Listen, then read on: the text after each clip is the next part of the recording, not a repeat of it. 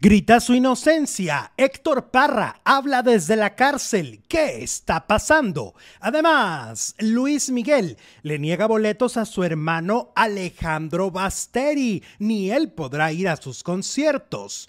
Talina Fernández despotrica contra su propio nieto. Dice que se vende por dinero. Además, cambios llegan a Venga la Alegría. Al parecer vienen grandes sorpresas a partir de la próxima semana. ¿Habrá gente que corran?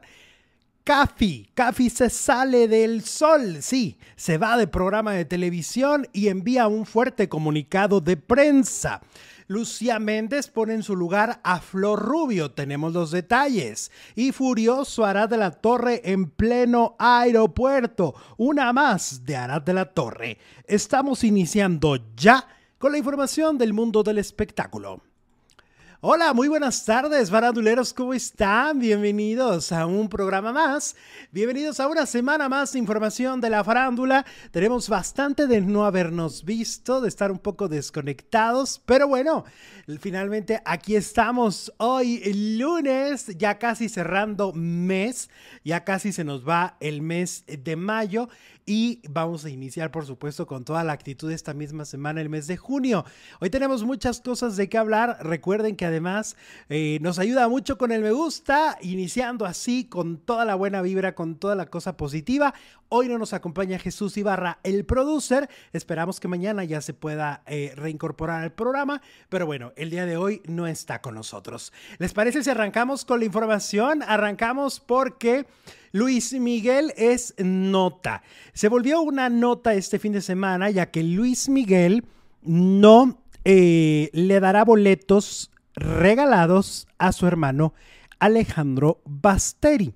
A ver, les cuento, es una costumbre desde hace muchos años, desde que Luis Miguel se presenta en el Auditorio Nacional, que en esta ocasión no se va a presentar ahí, se va a presentar en la Arena Ciudad de México.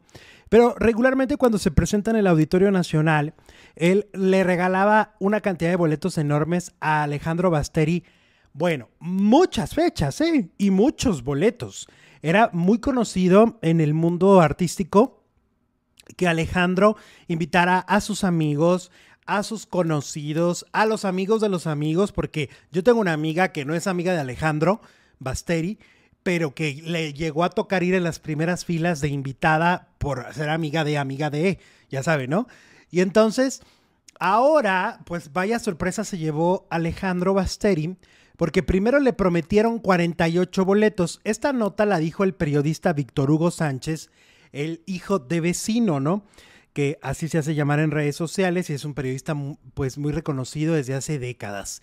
Y entonces él cuenta que a Alejandro Basteri le prometieron primero 48 boletos, luego le bajaron con mucho, y luego le dijeron, bueno, pues 8, luego 2, ¿no? Para ti, para un acompañante, y luego le dijeron, fíjate que no hay para nadie, tampoco para ti, no va a haber boletos para ti esta vez. Y entonces, pues la gente que del círculo cercano de Luis Miguel están un poco sacados de onda, están un poco sorprendidos, dicen, ¿qué es esto? ¿Cómo que Alejandro Basteri, su hermanito, no va a tener boletos para los conciertos, no va a estar ahí. Le dijeron que tal vez después le den, a lo mejor uno. Pero este, esto se volvió una super nota. Eh, y, y, la verdad es que es extraño. Se supone que Alejandro Baster y Luis Miguel se siguen llevando bien. Pero es muy raro, ¿no? De que primero 48 boletos, luego de esto. Yo creo que todos los tiene Ricardo Salinas Pliego porque ¿Cómo que no le van a dar ni uno al pobre Alejandro Basteri? Por eso hicimos una pregunta el día de hoy en el, en, el chat. Dice, si tú fueras eh, famoso, ¿le darías boletos a tu familia para que te vean? El 87% dice que sí y, y solo el 13% dice que no. Hay gente que dice, bueno, es que son, es con lo que vive.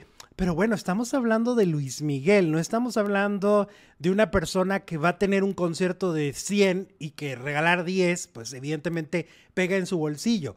Estamos hablando de Luis Miguel, de Mickey, o sea, de alguien multimillonario y que además aquí lo extraño, como se los cuento, es que en veces pasadas era un clásico ya ver a Alejandro Basteri en más de uno de los conciertos del Auditorio Nacional con un grupachón de amigos en las primeras filas, con toda la bandota ahí apoyando a su hermano.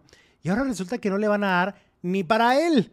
Eso está increíble. Pero bueno, esta es la nota que se dio el fin de semana sobre los conciertos de Luis Miguel. Así que ni se sientan mal, ni se sientan mal los que no alcanzaron boleto, porque si, si el hermano de Luis Miguel no va a poder ir, imagínense ustedes. o sea, digo, no, pues sí.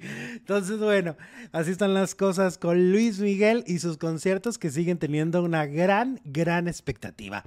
Oigan, el domingo, este domingo que, viene, ya arranca la casa de los famosos. Y entonces, eh, en VIX, ¿no? La casa de los famosos de Televisa. Y pues están empezando a salir información bien interesante sobre los participantes, sobre lo que viene, el por qué tal o cual está ahí. Y vamos a empezar, por ejemplo, con Paul Stanley, que al parecer, según dice Gustavo Adolfo Infante, eh, eh, Paul Stanley va a estar ahí como para, o sea, que lo metieron como para tranquilizarlo, que no esté en, este lanzamiento del documental que Televisa va a lanzar. Este próximo 6 de junio, el, el 7 es el oficial, pero el 6 de junio, dentro del noticiero de Televisa, van a lanzar el primer capítulo de este documental sobre el asesinato de Paco Stanley. A ver, no hay que confundirnos. Este es un documental hecho por Noticieros Televisa y lo otro que se está preparando también, que va a llegar pronto, es la bioserie del caso en Amazon donde, está Belinda, donde está Luis Gerardo Méndez, donde está Diego Boneta. Una cosa es el proyecto de Amazon, que es una bioserie, y otra cosa es el documental que saldrá justo en la fecha del asesinato de Paco Stanley, el 7 de junio, ¿vale? Entonces el 7 de junio sale oficialmente, el 6 lo lanzan un capítulo eh, dentro del noticiero de Televisa como a las 11 de la noche más o menos. Y se dice que Paul fija, justamente va a estar dentro de la casa. Paul va a estar dos días antes, entra a la casa de los famosos, por lo tanto, pues no va a opinar del, del tema, no sabe qué se va a comentar dentro de este documental. Igual y si se queda hasta la final, son 10 semanas, 10 semanas que estaría él dentro de la casa si se queda hasta el final. Por lo, por lo que estamos entendiendo, pues él no va a formar parte de este escándalo mediático que seguramente se armará a partir del 6 de junio cuando veamos el primer capítulo y lo, y lo que va, lo que se va a decir ahí, porque la verdad es que un documental pues siempre es muy fuerte y sobre todo que ahí con, eh, tienen el testimonio de Mario Besares, tienen el testimonio de su esposa, tienen el testimonio de mucha gente, entonces va a ser muy fuerte lo que vamos a ver del documental de Paco Stanley por VIX y posteriormente la bioserie hecha por Amazon Prime Video. Luego, hablando de la casa de los famosos, ayer expulsaron a Poncho de Nigris de MasterChef Celebrity México. Y es que fue el siguiente expulsado, em, pero la verdad, yo les voy a ser muy honesto. Yo sí creo que la salida de Master estaba mega ultra planeada. Se notó. Se notó que él se dejó ganar. O sea, en un reto en donde los demás participantes ponen atún, pollo, carne. Resulta que Poncho de Nigris decide cocinar huevo. Huevo. Literal. Algo súper fácil de cocinar. Decide cocinar huevo y él decide ponerle muchísima sal, que obviamente es una de las cosas más penadas dentro del programa del reality show, ¿no?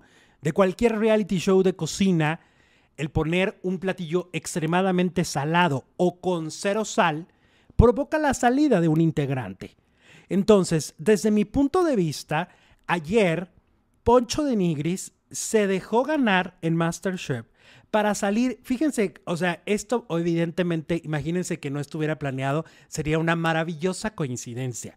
Él deja de salir este domingo en MasterChef y este próximo domingo va a estar en la casa de los famosos.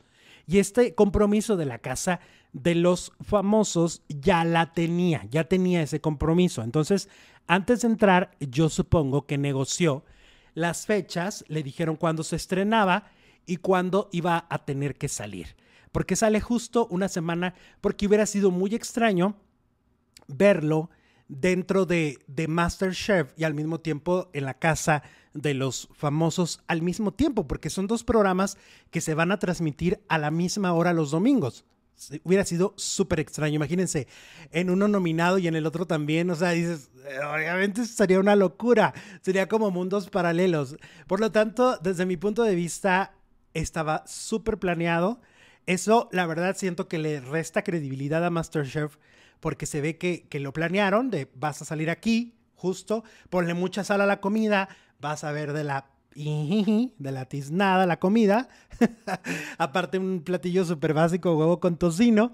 Los chefs no van a estar contentos. Te vas a ir, Poncho, te vas a ir, ¿no? Entonces, ah, bueno, así las cosas. De repente siento que hacen muy evidentes estos, estos asuntillos extraños en los reality shows, ¿no? O sea, tratan de, disfrazarlo, pero al final uno nota que, todo está súper planeado, ¿no? Pero bueno, así que este... Como, ven esto de Poncho de Nigris que estará en la casa de los famosos este próximo domingo? Oigan, cambiando de tema, Talina Fernández. Talina Fernández estuvo en un evento este fin de semana y mm, lo que llamó la atención, pues es la manera en la que se expresa este, de su nieto, eh, de su nieto em, José Emilio.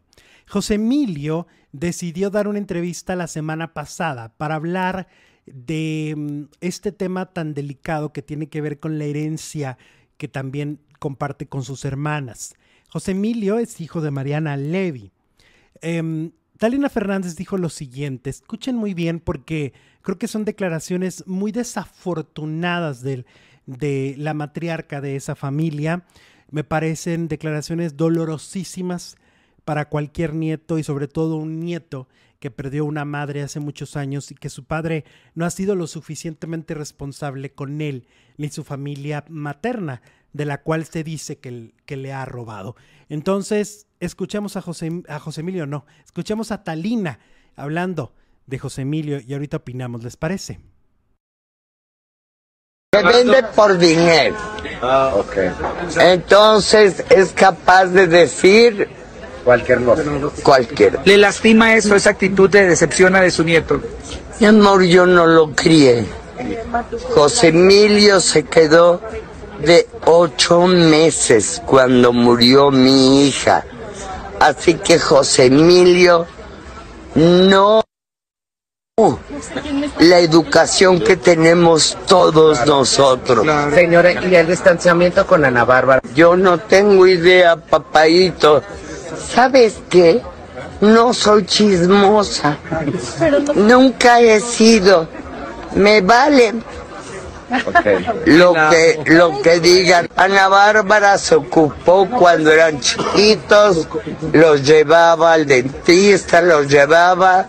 Yo tengo mucho que agradecerle a la Peque y que Ok, ahí es parte de lo que dijo Talina Fernández sobre José Emilio.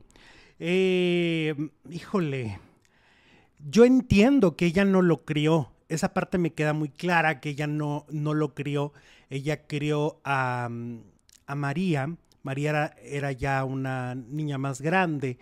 Además, eh, ella este, lo habló con, con Ariel López Padilla, quien además nunca había estado presente en la vida de María. Y entiendo que a, José Emilio al principio lo crió Ana Bárbara junto con su padre, el Pirro. Este, pero mm, eso no quita que al final de cuentas es su sangre.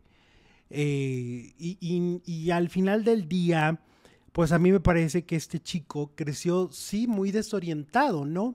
No se le puede juzgar tan duro porque además ni siquiera es una persona tan adulta. Eh, apenas va saliendo de la adolescencia, apenas va entendiendo en dónde está parado de alguna manera y todo lo que ha vivido decir que se vende porque al final de cuentas ha dicho cosas en contra del hijo de Talina, que es Coco Levi, pues me parece muy rudo, me parece muy feo, muy desagradable decir eso ante las cámaras. Ella dice, no me gusta el chisme. Obvio, a lo mejor no le gusta el chisme, pero lo que acaba de decir iba a generar una cantidad de movimiento y esto está siendo viral. Eh, ¿Por qué?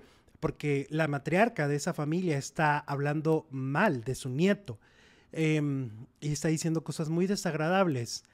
Y como ya lo he dicho, me parece que hasta cierto punto eh, su actitud de defender a capa y espada a su hijo, haga lo que haga, se le acuse de lo que se le acuse, porque en los últimos 10 años a su hijo Coco se le ha acusado de cosas muy graves, muy graves, tanto que tienen que ver con la herencia de, Mariana Levy, que tiene que ver con, con, cosas de su trabajo en videocine.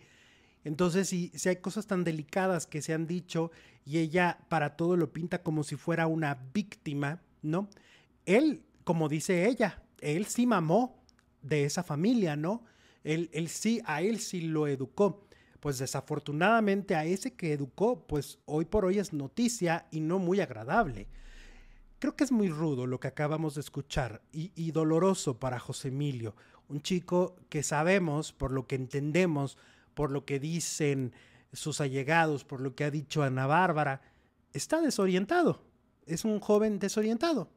Es un joven que no tiene la brújula tan marcada porque su padre no se hizo responsable y este y no tuvo mamá desde los ocho meses. Entonces, Está duro, ¿no? Creo yo lo que dice Talina. Pero bueno, en ese mismo evento estaba Luis de Llano. En ese mismo evento en donde además Talina lo ve y lo abraza con muchísimo cariño, lo conoce de muchos años y lo abraza con muchísimo, muchísimo cariño eh, justo frente a las cámaras de televisión. Y pues Luis de Llano evidentemente es nota por toda esta historia con Sasha Sokol y con esta cuestión legal y bueno, él tuvo su primera aparición desde que Sasha lo demandó. Y eh, vaya persecución que vivió Luis de Llano este fin de semana. Eh, obviamente todo el mundo quería preguntarle sobre la demanda de Sasha. Y el famoso productor, pues resultó que, este, que no quiere hablar o no puede hablar. Eh, hay un hermetismo, hermetismo total, esto debido a que sus abogados se lo han pedido debido a que destacó que fueron ellos quienes le indicaron que no podía hablar de la situación legal que atraviesa por la demanda que Sasha interpuso en su contra, por lo que dejó abierta tanto la posibilidad de apelar como no apelar ante las acusaciones, un rumor que fue esparcido hace un par de días a través de una página de internet. No puedo decir si es falsa o no, sin comentarios a eso. Perdón, mis abogados son los que están tratando todo, por favor, me han pedido que ellos son los que están manejando todo ello. De eso no tengo comentarios para nada.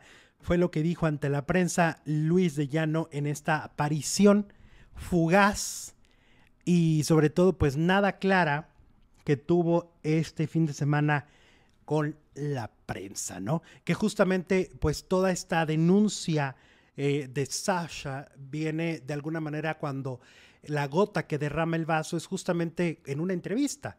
Entonces yo creo que en este momento ya el señor Luis de Llano aprendió que dar entrevistas puede ser un arma de doble filo, ¿no? Y que le puede, y le puede ir en contra. Entonces, por eso es que de alguna manera dice, ahorita ya no voy a hablar nada porque ya no se quiere meter en más rollos, porque imagínense que diga cualquier cosa que no esté bien razonada, bien pensada y sobre todo que venga de lo que él piensa, porque siento que él no ha cambiado su forma de pensar. Entonces, si, si viene desde ahí, la va a revictimizar, se va a complicar más aún el caso.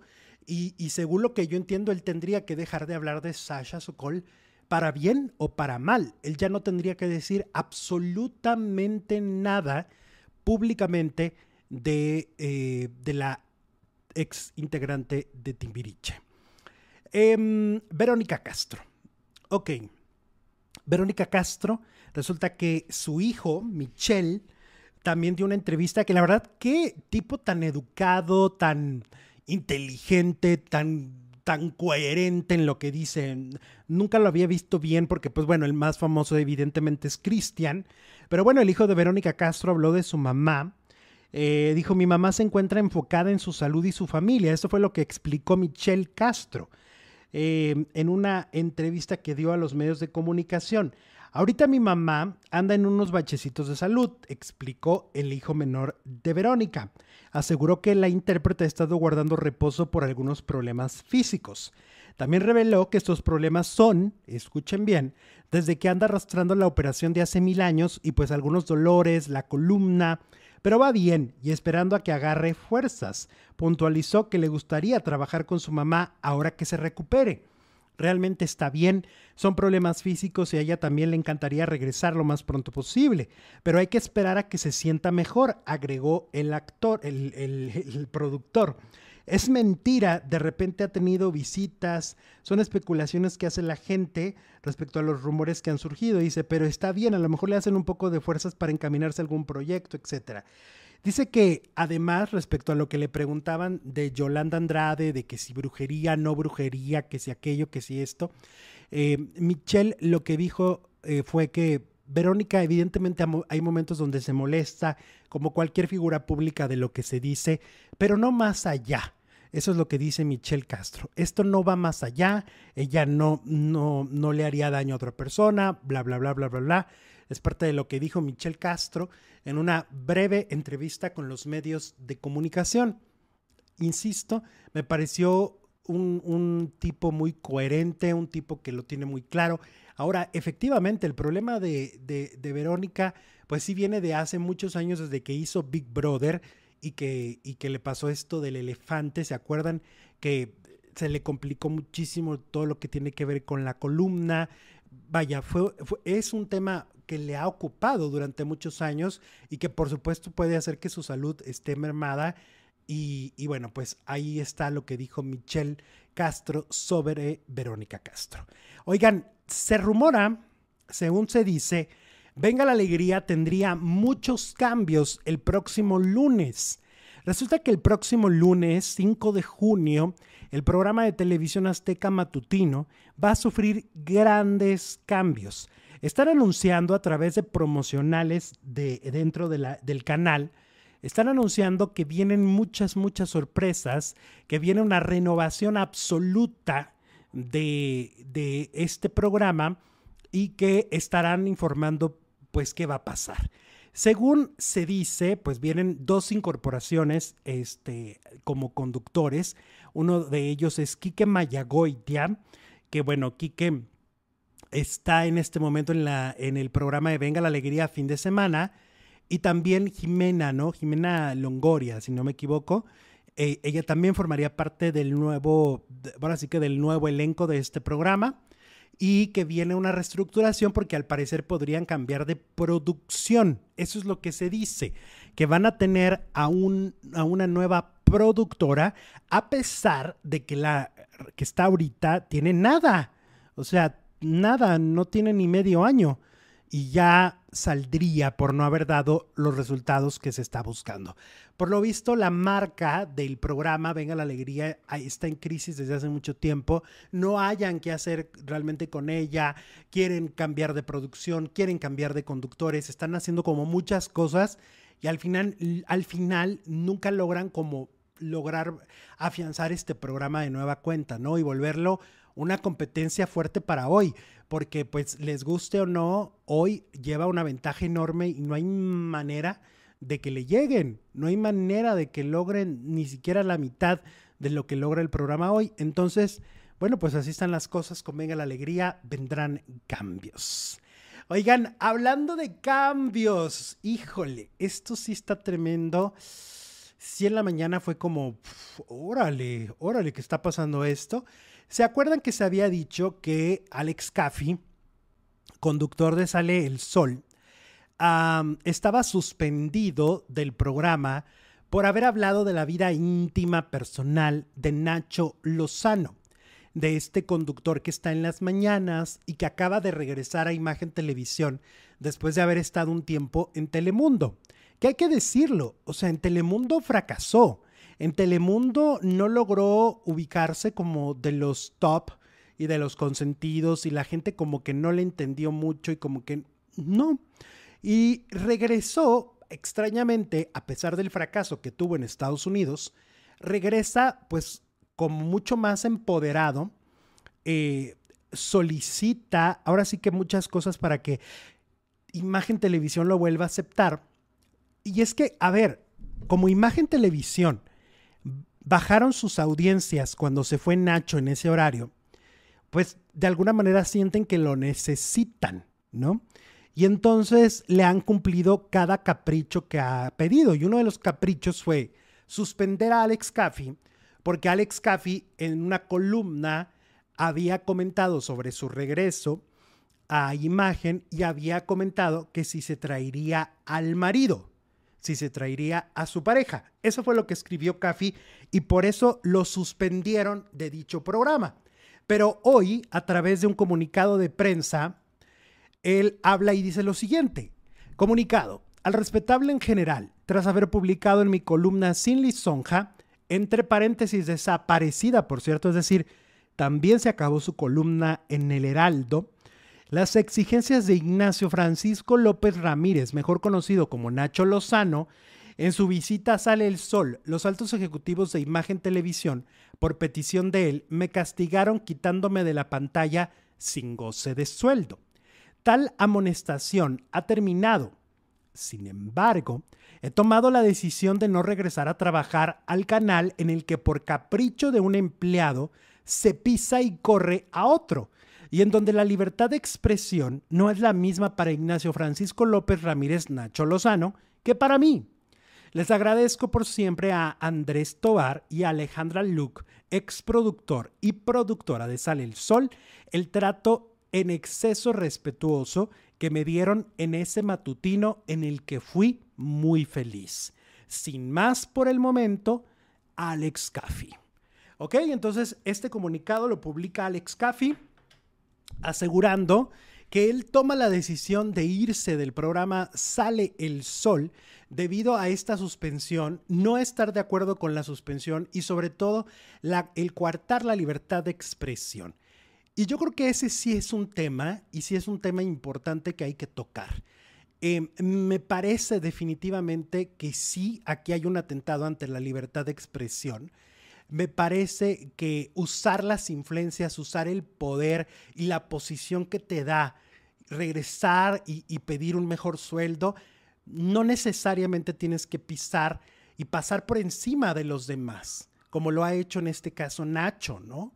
Por lo que entendemos, Nacho ha pisado a, más de una persona en su regreso a imagen televisión, no solamente a Alex Caffey, sino también a la gente que estaba trabajando y que los han corrido porque él quiere traer a su propio equipo de trabajo. Em, y que no fueron más que 20 personas, lo cual es una cantidad enorme en un programa de televisión de ese formato. Eh, yo considero que sí, esto no habla muy bien de los ejecutivos de imagen televisión. Creo que no es la decisión más inteligente, más allá de cualquier cosa que, que ni de qué personaje estamos hablando. Es finalmente lo que estamos haciendo aquí es analizar una nota y una información y creo que no fue correcto suspender, creo que no fue correcto coartarlo, la información, la, libertad de expresión. Em, luego hace unos días las conductoras salieron y dijeron, no, no, no, él, no está suspendido, anda de vacaciones. Y aquí las está poniendo como mentirosas, ¿no? Aquí lo que está diciendo literal es que sí estaba suspendido por ese motivo y que entonces tanto Ana María como Joana Vega Diestro mintieron.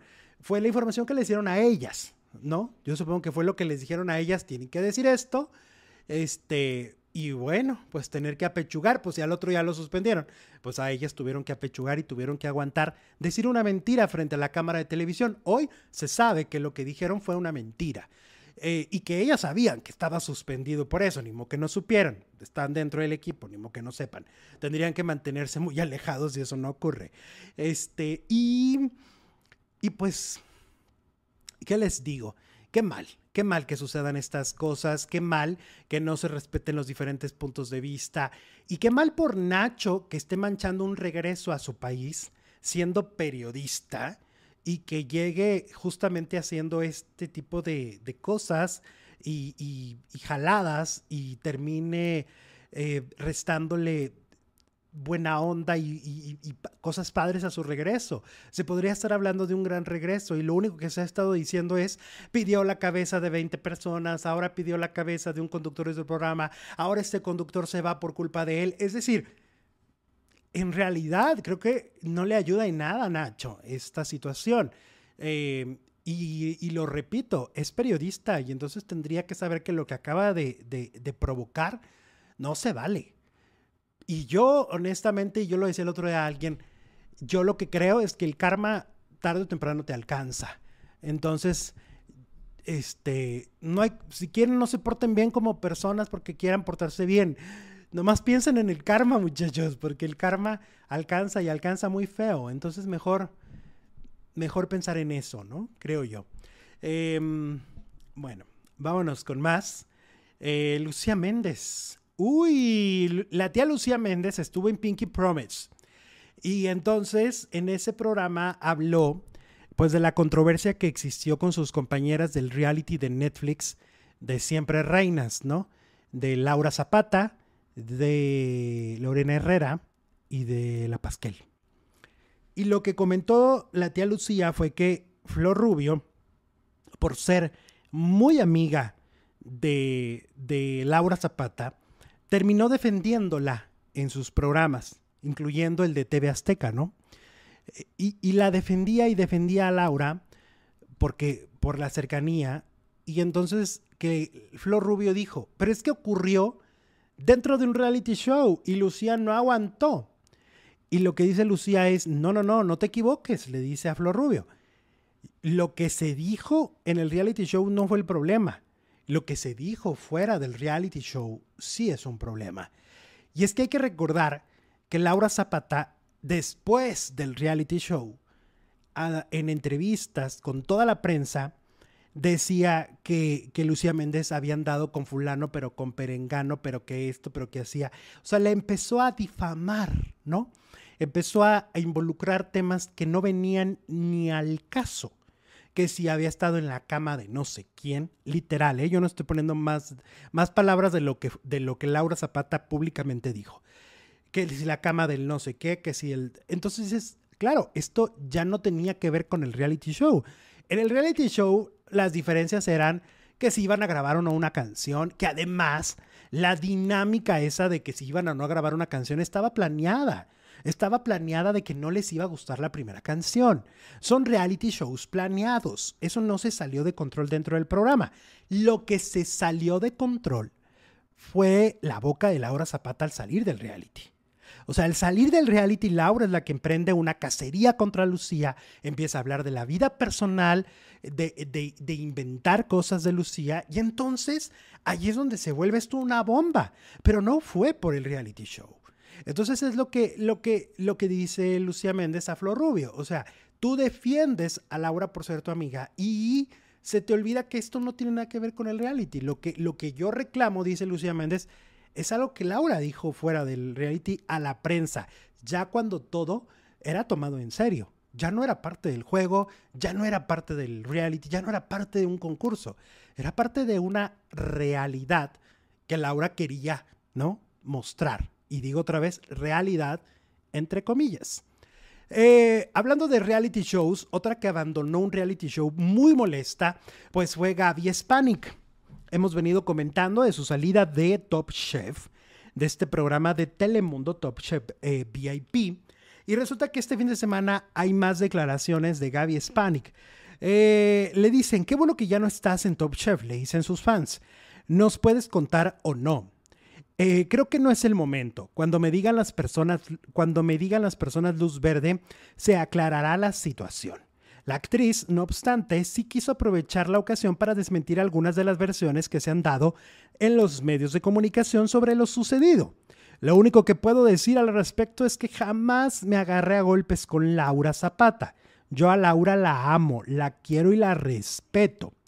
Eh, también quiso dejar claro que nunca se fue o renunció de la competencia. Textualmente dice, pasaron otras cosas. ¿Por qué Telemundo te quiere perjudicar? Le preguntan. Em, la actriz evitó pronunciarse sobre si considera que la cadena de habla hispana la quiere perjudicar, pero sí comentó algo muy significativo al respecto. Dijo, sin decir sí o no a eso, prefiero ser neutra. Pero un amigo abogado me decía en Venezuela que lamentablemente a veces hay figuras muy importantes del medio artístico que le avientan duro y le, y le inventan tantas cosas. Pero eso atrae rating, atrae morbo. Hasta ahí puedo quedarme. Fue lo que dijo Gaby Spanik. O sea, Gaby Spanik, pues entre comillas, sí está en contra de Telemundo, asegura que ella no, ella no abandonó el proyecto, sí, ella no renunció al programa y hablan de cosas muy fuertes. La semana pasada lo decíamos en el programa de, de, Fórmula Espectacular, eh, se decía que, que había un tema muy delicado, que la producción realmente quedó insatisfecha, que la producción tiene una versión muy fuerte de los hechos, tienen su propia versión, pero creo que lo que va a terminar pasando aquí es que las dos partes se quedarán calladas. Eh, por una parte, la cadena Telemundo no hablará, no emitirá ningún comentario ni la producción. Y por otro lado, creo que Gaby Spanik también guardará silencio. Seguramente serán por contratos de confidencialidad que se firmarán entre ambos para que este pleito y este escándalo continúe. Pero pues ya se ha hecho una constante de alguna manera que en Telemundo se, eh, se firmen contratos de confidencialidad cuando las figuras salen del reality show y quieren seguir afectando la imagen del, del, del programa, ¿no? Así las cosas. Oigan, OV7. Resulta que OV7 ya confirmaron que en diciembre será su último show así de la vida de por siempre. Adiós, se acabó, cada quien para su casa, ya no se van a por pelear. Esto lo acaba de reconfirmar Erika Saba, integrante de la agrupación acaba de reconfirmar que eh, OV7 se separa en el mes de diciembre. En el mes de diciembre esto se acabó, ahora sí. Eh, ahora sí se habla de una relación muy, muy inestable entre los integrantes del grupo, entre los integrantes del grupo no se están llevando bien, hay problemas de dinero, hay problemas de comunicación, hay problemas de todo. Entonces, OV7, para que la gente que los pueda ver en las, en las diferentes presentaciones que se anuncien de aquí a diciembre del 2023, si les gusta el grupo, pues aprovechen, porque literalmente serán los últimos shows y ven muy complicado un reencuentro. Este, pues por todos estos problemas, como que ya cada quien ahora sí va a seguir por otros lados. Este, y adiós se llamaba OB7. qué fuerte, ¿no? Pero bueno. ¿Cómo se le hace cuando una relación ya no, ya no, ya no da para más y ellos ya no dan para más, ¿no? Por lo visto, no. Eh, Alejandro Sanz preocupó este fin de semana también por un mensaje que envió, un mensaje en donde palabras más, palabras menos, hablaba de, un momento oscuro en su vida.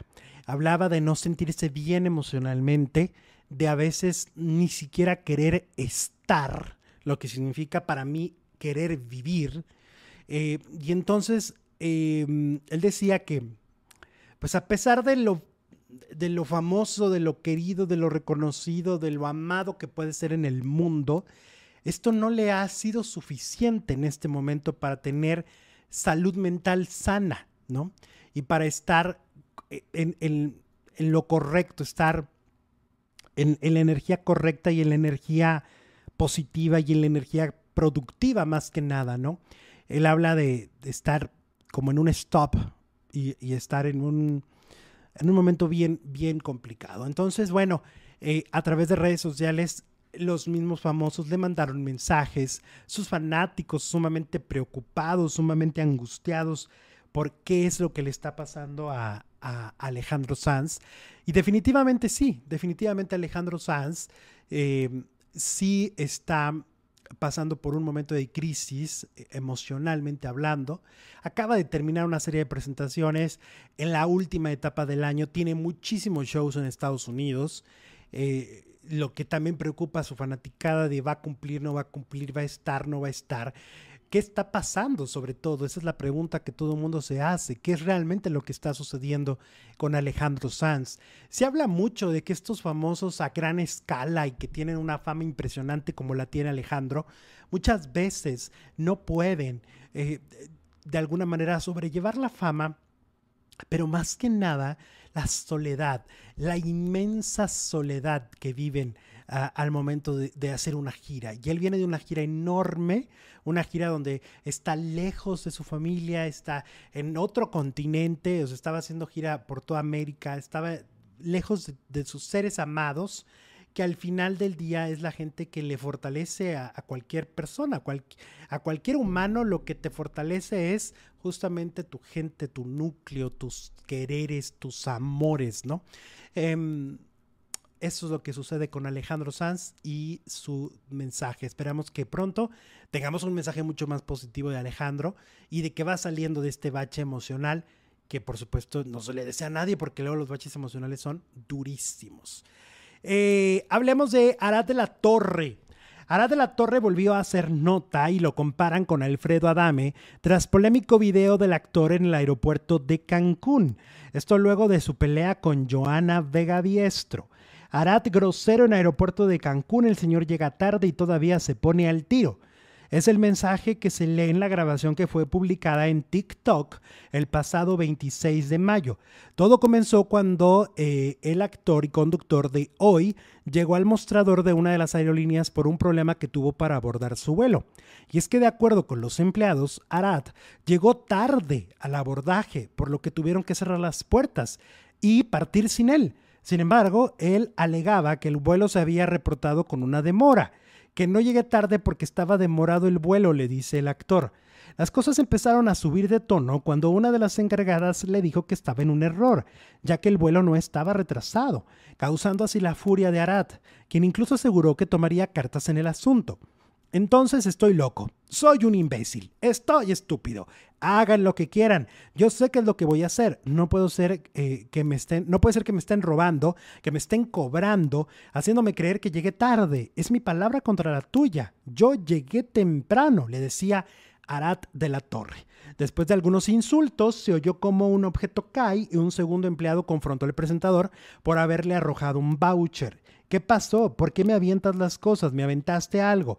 Acto seguido, Arad perdió el control y amenazó al sujeto luego de que éste le advirtiera sus intenciones de cancelarle su segundo vuelo por actitud grosera y prepotente. ¿Te me estás poniendo al pedo? ¿Te me estás poniendo al pedo? ¿Estás seguro de lo que estás diciendo? Tú me cancelas el vuelo y te va a cargar. Te lo digo en buena onda. ¿Te me estás poniendo? ¿Me van a cancelar el vuelo? ¿Me estás amenazando? Es lo que le dice Arad de la Torre. Aunque al final las cosas no pasaron a mayores y el actor terminó yéndose con su molestia, los usuarios reaccionaron, ante la polémica y lo califican como el nuevo Alfredo Adame. Y bueno, pues sí, sobre todo que viene de una semana complicadísima mediáticamente hablando, donde la mayoría de la gente está, por supuesto, a favor de Joana Vega Biestro, y si ahí le suman si a eso le suman que se anda peleando en el aeropuerto, evidentemente, pues no fue el mejor de los días del buen Arad de la Torre.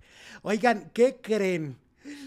¿qué creen? ¿Qué creen? ¿Qué creen? Que les tengo ya así a los integrantes de la Casa de los Famosos, uno por uno. Ustedes saben, si, si en redes sociales han estado buscando la información, hay 1500 listas que si Perengano, pero que si Lorena Herrera, pero que si aquella, pero que...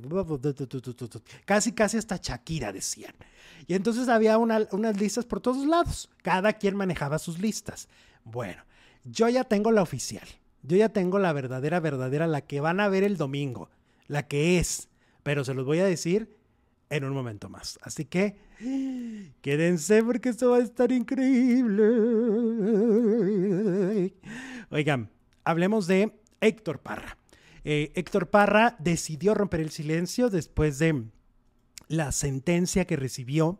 Y pues es de llamar la atención que lo decidió hacer desde la cárcel, desde una carta a mano. O sea, eso es lo sorprendente. O sea, no es un comunicado como el de todo mundo, sino él decidió de puño y letra enviar este comunicado de prensa y que vamos a leer a continuación y que por supuesto es interesante escuchar lo que Héctor Parra le tiene que decir a la opinión pública.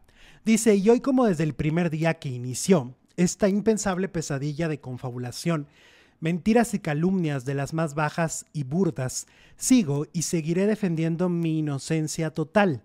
Ahora lo grito firmemente con la frente muy en alto y con más entereza que nunca. A pesar de algunos y a pesar de todo, seguiré de pie, de lucha y no con mi verdad, sino con la verdad. He negado y me mantengo negando rotunda y categóricamente las falsas acusaciones que mi propia hija eh, obviamente manipulada, entrenada y amenazada, se ha prestado a una complicidad tan vil, lo cual lamento con profundo dolor y más por ella que por mí. Qué fuerte reconocer que mi hija sí es una víctima, pero no de su propio padre, como lo quieren hacer parecer. Es víctima de el coraje, del despecho, de la frustración y la venganza de una madre inhumana y sin escrúpulos. Ok, continuamos. Para la gente que va llegando, esa es la carta que envía Héctor Parra desde la cárcel. Desde el día que nació mi hija la he cuidado, apoyado y sobre todo respetado. Jamás en mi vida, ni por un solo segundo, he sido capaz de faltarles al respeto a ninguna de mis dos hijas en ninguna de las maneras posibles. No existe en mis genes, ni en mis principios, ni en mi educación. Y quiero resaltar que mi madre y mi abuela, especialmente además del resto de mi familia, sembraron en mí con el ejemplo, el respeto, la honradez, la disciplina y demás valores que me hacen ser un hombre intachable. Todo lo que rodea este lamentable caso, lo único que realmente prueba es que han fabricado de mi persona y un responsable, un responsable, un culpable sin culpa alguna, una responsabilidad que insisten en sostener con artimañas baratas, con insuficiencia probatoria y fuera de contexto. Es evidente que al declararme absuelto del supuesto abuso sexual se pone de manifiesto las falsas declaraciones, peritajes a, modo, testigos malentrenados y una serie de incongruencias y contradicciones, y aún así me hacen responsable del supuesto delito de corrupción de menores que dicho sea no corresponde ni encuadra en términos estrictamente legales.